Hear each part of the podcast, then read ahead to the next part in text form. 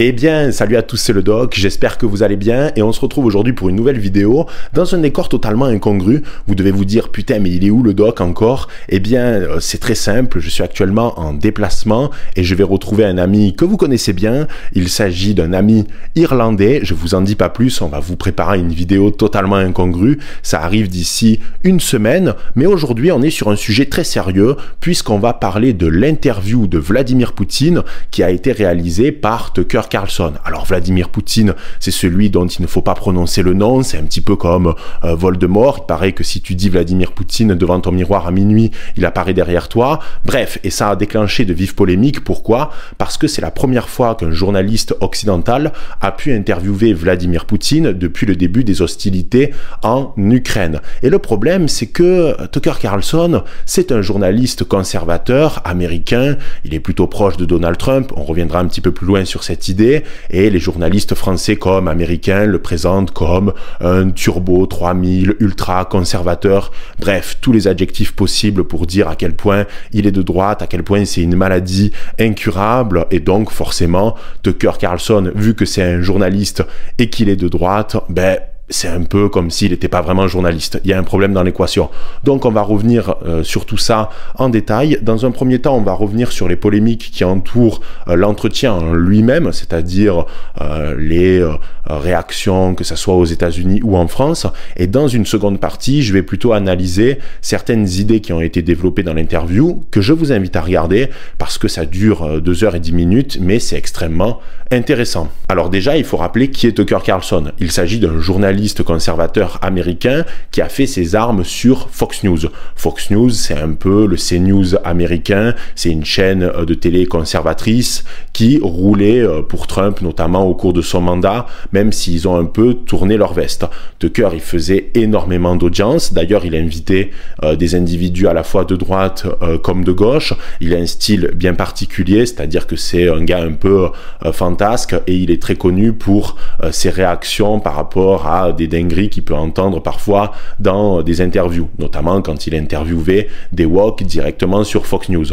Et petit à petit, notamment depuis l'échec de Trump à la seconde présidentielle, il est rentré dans une logique de bras de fer avec la chaîne, et c'est pour cette raison qu'il a été viré. Mais paradoxalement, en fait, depuis qu'il n'est plus sur Fox News, il a gagné une certaine forme euh, de liberté, et par conséquent, il enchaîne euh, les succès. Notamment, il a interviewé Ravier Milei, et on le voit de plus en plus. Il a lancé son propre site internet, et il est très actif sur X, la plateforme d'Elon Musk, et les deux ont l'air un peu de se connaître et de travailler ensemble, puisqu'Elon Musk avait notamment promis de ne pas censurer l'interview de Vladimir Poutine. D'ailleurs, je crois fondamentalement que Tucker Carlson, il rêve un jour de devenir président américain, ou pourquoi pas vice-président. Il y avait des rumeurs comme quoi il pourrait devenir le vice-président de Donald Trump. Ça reste à confirmer, mais je crois qu'il a énormément d'impact en tant que journaliste, et il a parfois, on pourrait dire, euh, un caractère un peu présidentiable. Et je reviendrai euh, un petit peu plus loin sur cette idée, notamment en ce qui concerne l'analyse de l'interview. D'ailleurs, Tucker, il a quand même pas mal de charisme, il a une espèce de mini-vague, le pantalon de l'américain qui monte bien jusqu'au nombril, la grosse ceinture de papa, euh, il a une famille avec je sais pas combien d'enfants, bref, c'est un mec stylé, toujours bien habillé, cravate club, Tucker en valide, euh, moi je l'aime beaucoup personnellement. Et je trouve que parfois il a de très bonnes analyses, même si malheureusement ses détracteurs se focalisent sur son caractère un peu fantasque. Quand Tucker Carlson a annoncé cette interview avec Vladimir Poutine, ça a pleuré dans les chaumières. Et des journalistes français comme américains ont dit que, eh bien, Tucker était un pantin à la solde du Kremlin, qui faisait ça pour Donald Trump, etc., etc. Mais en réalité, que les journalistes français ou américains le veuillent ou non, en fait, Tucker, il fait juste son métier de journaliste. L'objectif d'un journaliste, c'est quoi? C'est de récupérer une information et de la transmettre au public. Peu importe que cette information soit plutôt orientée à droite ou plutôt orientée à gauche. Bien entendu que tous les journalistes ont une idéologie, des idées qui leur sont propres, et il y a des journalistes de droite et des journalistes de gauche. Même si dans le paysage médiatique, on voit surtout beaucoup plus de journalistes de gauche, y compris d'ailleurs aux États-Unis. Même si aux États-Unis, il il y a une parole qui est beaucoup plus libre, notamment pour les journalistes conservateurs ou les journalistes de droite en règle générale. Parce qu'en fait, pour moi, il n'y a pas de neutralité en journalisme, tous les journalistes ont une opinion qui leur est propre, et forcément quand ils vont écrire un papier ou réaliser un reportage, il va y avoir un angle bien précis, un angle qui va être choisi pour traiter le sujet, voire même le choix du sujet en lui-même, et on peut voir si un journaliste a plutôt des idées de droite comme de gauche. Et c'est extrêmement difficile de rester totalement neutre face à euh, des phénomènes d'actualité. Donc oui, Tucker Carlson est de droite, il est conservateur, et il a le droit en fait. Il n'a pas la lèpre, le gamin. Il peut très bien mener ses interviews en choisissant d'avoir un biais de droite. Parce que le problème des journalistes de gauche, c'est qu'ils font euh, eh bien, leurs papiers, leurs documentaires, etc. Sauf que ils refusent le fait de reconnaître qu'ils ont une idéologie et qu'ils servent des intérêts qui leur est propre. Ils ont le droit, parce que c'est de l'ordre de la liberté d'expression, mais en fait, faut arrêter de se cacher derrière des faux semblants. Donc, Tucker Carlson a tout à fait le droit d'interviewer Vladimir Poutine. C'est un protagoniste majeur de la guerre en Ukraine, et c'est extrêmement intéressant d'avoir son avis par rapport à ce conflit et sa vision des choses.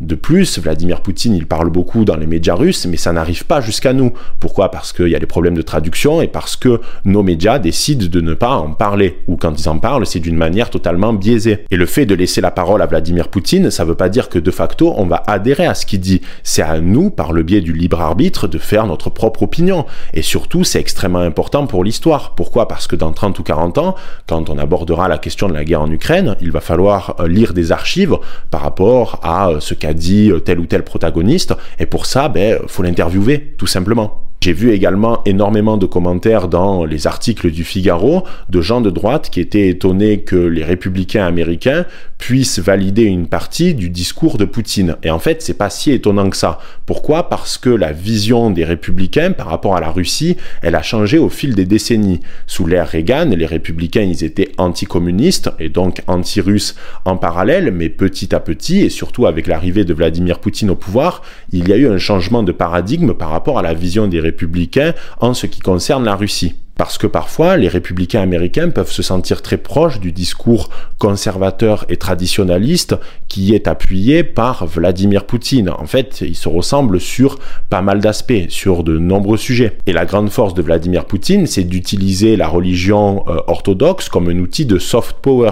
Et grâce à ça, il a créé des connexions avec les conservateurs de tous les pays occidentaux. Et euh, je suis bien placé pour le savoir parce que j'ai rédigé il y a de cela quelques années un mémoire qui portait sur ce sujet que je sortirai peut-être un jour comme ça si vous êtes intéressé par le lire. De plus, c'est totalement se fourvoyer de croire que Tucker Carlson puisse être proche amicalement de Vladimir Poutine et inversement. Pourquoi? Parce qu'il n'y a pas euh, d'amis en politique et en plus de ça, tout au long de l'interview, on voit que parfois peut y avoir des frictions entre les deux hommes. Notamment au début, Vladimir Poutine insiste pour faire 30 euh, minutes d'exposé sur l'histoire de la Russie. Tucker Carlson, ça le bande, il n'en peut plus. Mais euh, Poutine insiste à plusieurs moments et ça a l'air de l'agacer. D'ailleurs, dès le début, il dit à Tucker Carlson, j'espère que c'est pas un talk show et qu'on va parler sérieusement.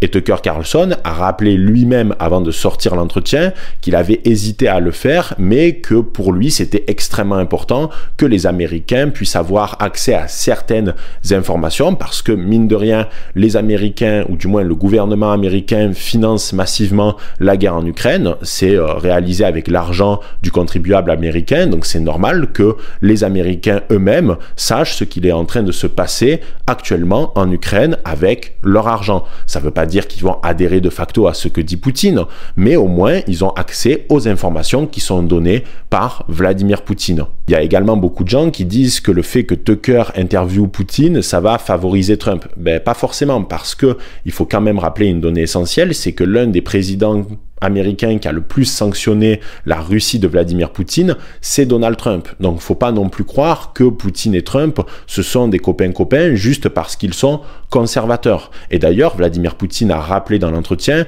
qu'en fait, même s'il y a une alternance politique, la relation entre les États-Unis et la Russie n'allait pas franchement s'améliorer dans un futur proche. Donc en fait, qu'on le veuille ou non, Tucker Carlson il fait montre d'une grande intégrité journalistique en interviewant Poutine et surtout les deux hommes sont absolument pas copains parce que putain, je peux te dire que Vladimir Poutine, il est froid comme un glaçon qu'on a mis au congélo. Hein. Il est pas très loquace le gamin. Il parle beaucoup euh, de la Russie, mais il peut se montrer parfois froid et cassant dans l'entretien, même s'il peut rigoler. D'ailleurs, c'est ce qu'avait dit euh, Hollande, euh, notamment dans Un président ne devrait pas dire ça. Il avait été surpris à quel point Poutine, c'était quelqu'un qui pouvait parfois être très gentleman, avoir de belles petites attentions, et à quel point il pouvait être très ferme et très dur en même temps. Bon, maintenant que je suis revenu euh, brièvement sur ces polémiques à la con, il convient d'aborder l'interview en elle-même. Alors, l'entretien, il dure 2h10, je vous invite à le regarder et euh, cette vidéo ne remplacera jamais l'entretien parce qu'il y a énormément d'informations et je vais euh, relever celles qui sont les plus intéressantes. Il y a d'abord un cours d'histoire de 30 minutes du professeur Poutine, c'est-à-dire qu'il arrive et pendant 30 minutes, il parle de l'histoire de la Russie parce qu'il veut démontrer le lien de proximité très fort euh, qu'il y a euh, historiquement entre la Russie et l'Ukraine. Parce que la Russie, c'est euh, l'émanation de ce que l'on appelait la Russe de Kiev, qui se trouvait en partie sur l'actuel territoire ukrainien. Ensuite, ce qui est frappant dans l'entretien, c'est de voir à quel point, en fait, Vladimir Poutine a compris certaines difficultés de l'Occident, notamment à faire face à un monde multipolaire. L'Occident a aujourd'hui des grandes difficultés à réembrasser une forme de réel politique et surtout, j'ai l'impression que le Poutine que l'on connaît aujourd'hui, c'est-à-dire le Poutine de 2024, et notamment celui qui a décidé d'envahir l'Ukraine, c'est un Poutine qui a été en partie radicalisé par l'Occident. Pourquoi? Parce que euh, l'Occident, par le biais de l'OTAN, a euh, enchaîné ce qu'on appelle euh, eh bien, des vagues d'adhésion de certains anciens pays de l'Est, des anciens pays du bloc soviétique à l'OTAN, et ça, c'est quelque chose qui est hors de question pour la Russie. Pourquoi? Parce qu'il y a une donnée géographique politique qui est extrêmement euh, crucial pour la Russie, c'est ce qu'on appelle le glacis protecteur. La Russie a toujours voulu se doter d'un glacis protecteur avec des États satellites qui font office de tampon en cas d'invasion, parce que ça l'a sauvé deux fois au cours de son histoire, avec euh, donc les campagnes napoléoniennes et de l'autre côté l'opération Barbarossa pendant la Seconde Guerre mondiale. Et ça, on le retrouve systématiquement dans le discours russe, donc c'est pas si étonnant que cela. En fait, Vladimir Poutine, comme ce fut toujours le cas dans l'histoire de la Russie, souhaite qu'il y ait ce glacis protecteur, chose que l'Occident ne veut absolument pas. D'ailleurs, l'Occident, son rêve ultime, et surtout le rêve des États-Unis, c'est ce qu'on retrouve dans le grand échiquier, c'est ce qu'on appelle une balkanisation de la Russie, c'est-à-dire la volonté de fragmenter la Russie en tout un tas de petites républiques, afin forcément d'amoindrir sa puissance. Mais je vous dis pas le sacré bordel qu'une balkanisation de la Russie pourrait engendrer. Vladimir Poutine donne également une info qui est assez cruciale. Il y aurait eu au début de la guerre des négociations euh, pour entamer un processus de paix et ces négociations auraient été avortées par l'ancien Premier ministre britannique Boris Johnson. Tucker Carlson a posé aussi une question extrêmement importante. Est-ce que Vladimir Poutine a des volontés d'envahir la Pologne? Et là, Poutine a été très clair. Il ne veut pas envahir la Pologne parce qu'il est totalement conscient que cela enclencherait une troisième guerre mondiale puisque la Pologne est un membre de l'OTAN. Donc, par conséquent, ça veut dire que tout le monde irait, enfin, tous les membres de l'OTAN iraient défendre la Pologne en cas d'agression sur son territoire. Tucker Carlson a très vite abordé la question de la religion et euh, Vladimir Poutine a répondu, mais l'entretien n'était absolument pas euh, focalisé sur la grande confrontation entre des idées progressistes et conservatrices, alors que pourtant ça fait partie intégrante euh, de la rhétorique de Vladimir Poutine, qui aime beaucoup dire que l'Occident est décadent et que la Russie est le dernier rempart, mais très étonnamment, il n'a pas du tout abordé cette question-là dans l'entretien, ce qui m'a assez surpris parce que c'était vraiment un entretien quasiment exclusivement consacré à la guerre en Ukraine et il n'a pas du tout abordé eh bien, la question du wokisme, etc. Alors que pourtant, il s'adresse à un public américain euh, qui, on pourrait dire, voulait avoir son avis sur la question, même si son avis, il est évident puisqu'il a dit à de multiples reprises euh, que l'Occident avait embrassé euh, des valeurs décadentes et que c'était absolument pas les valeurs de la Russie. L'interview a pris fin avec une question assez couillue de Tucker Carlson qui lui a demandé si euh, Poutine souhaitait libérer le journaliste américain qui était emprisonné depuis maintenant un an en Russie et est-ce que ce journaliste allait retourner dans son pays, les États-Unis? Et Poutine a répondu très clairement qu'il trouvait de son point de vue que la Russie avait été assez indulgente à de multiples reprises avec l'Occident, que c'était pas du tout un projet euh, pour le moment, même s'il y avait des négociations entre les différents services de renseignement, que ça allait très certainement aboutir un jour parce que il y a euh, très fréquemment des échanges de prisonniers, mais que pour le moment c'était pas à l'ordre du jour, mais qu'il était convaincu que ça allait aboutir forcément à une solution positive dans un futur proche, même s'il n'a pas donné de date du tout. J'ai trouvé ça très couillu de la part de Tucker Carlson parce qu'il a osé poser la question. D'ailleurs, bon nombre de journalistes français et américains pensaient qu'il n'allait pas le faire, alors que pourtant il l'a fait. Et c'était assez intéressant de voir Tucker essayer de négocier avec Poutine, même si on n'est pas quand même sur le, même calibre. Mais Tucker a avancé euh, des arguments assez intéressants en disant qu'après tout, euh, l'histoire des États et des relations internationales, c'était souvent euh, eh bien, la répétition de j'ai chopé un de tes espions, donc en échange euh, de celui-là, tu vas faire ci ou ça. Ça, euh, ça fait partie intégrante des relations internationales. Mais bon, Poutine lui a dit que euh, c'était pas à l'ordre du jour, même si forcément un jour ce journaliste-là allait être libéré.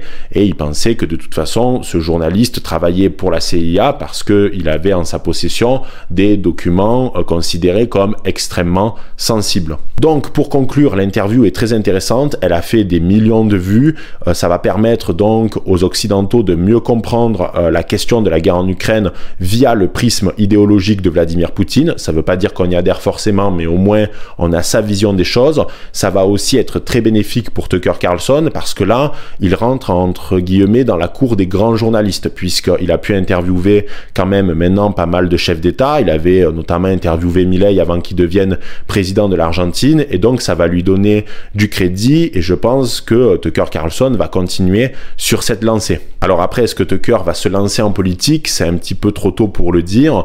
Je crois qu'en fait, il ferait une grande erreur pour le moment parce que en réalité, il est euh, beaucoup plus connu et il fera beaucoup plus d'argent en restant journaliste et surtout il sera plus utile dans la logique de guerre culturelle parce que s'il devient candidat, forcément, il va décevoir une partie euh, des électeurs ou euh, de ceux qui le suivent parce que la politique, eh bien, c'est l'art de se faire des ennemis et surtout parfois faut trancher. Donc c'est pas la position de journaliste où on fait que analyser et là on peut forcément mettre tout le monde d'accord. Donc c'est encore trop tôt pour savoir si Tucker Carlson va devenir euh, le vice-président de Donald Trump, mais c'est pas non plus totalement exclu parce que le fait qu'il s'adresse à, on pourrait dire, à des grandes personnalités et des présidents d'États étrangers, et notamment d'États hostiles, ça lui donne du crédit et ça lui donne une certaine prestance. Voilà les barons, j'espère que cette vidéo vous aura plu. N'hésitez pas à aimer, commenter et à partager. Et on se dit à très vite pour une prochaine vidéo. C'était le doc. Ciao les barons.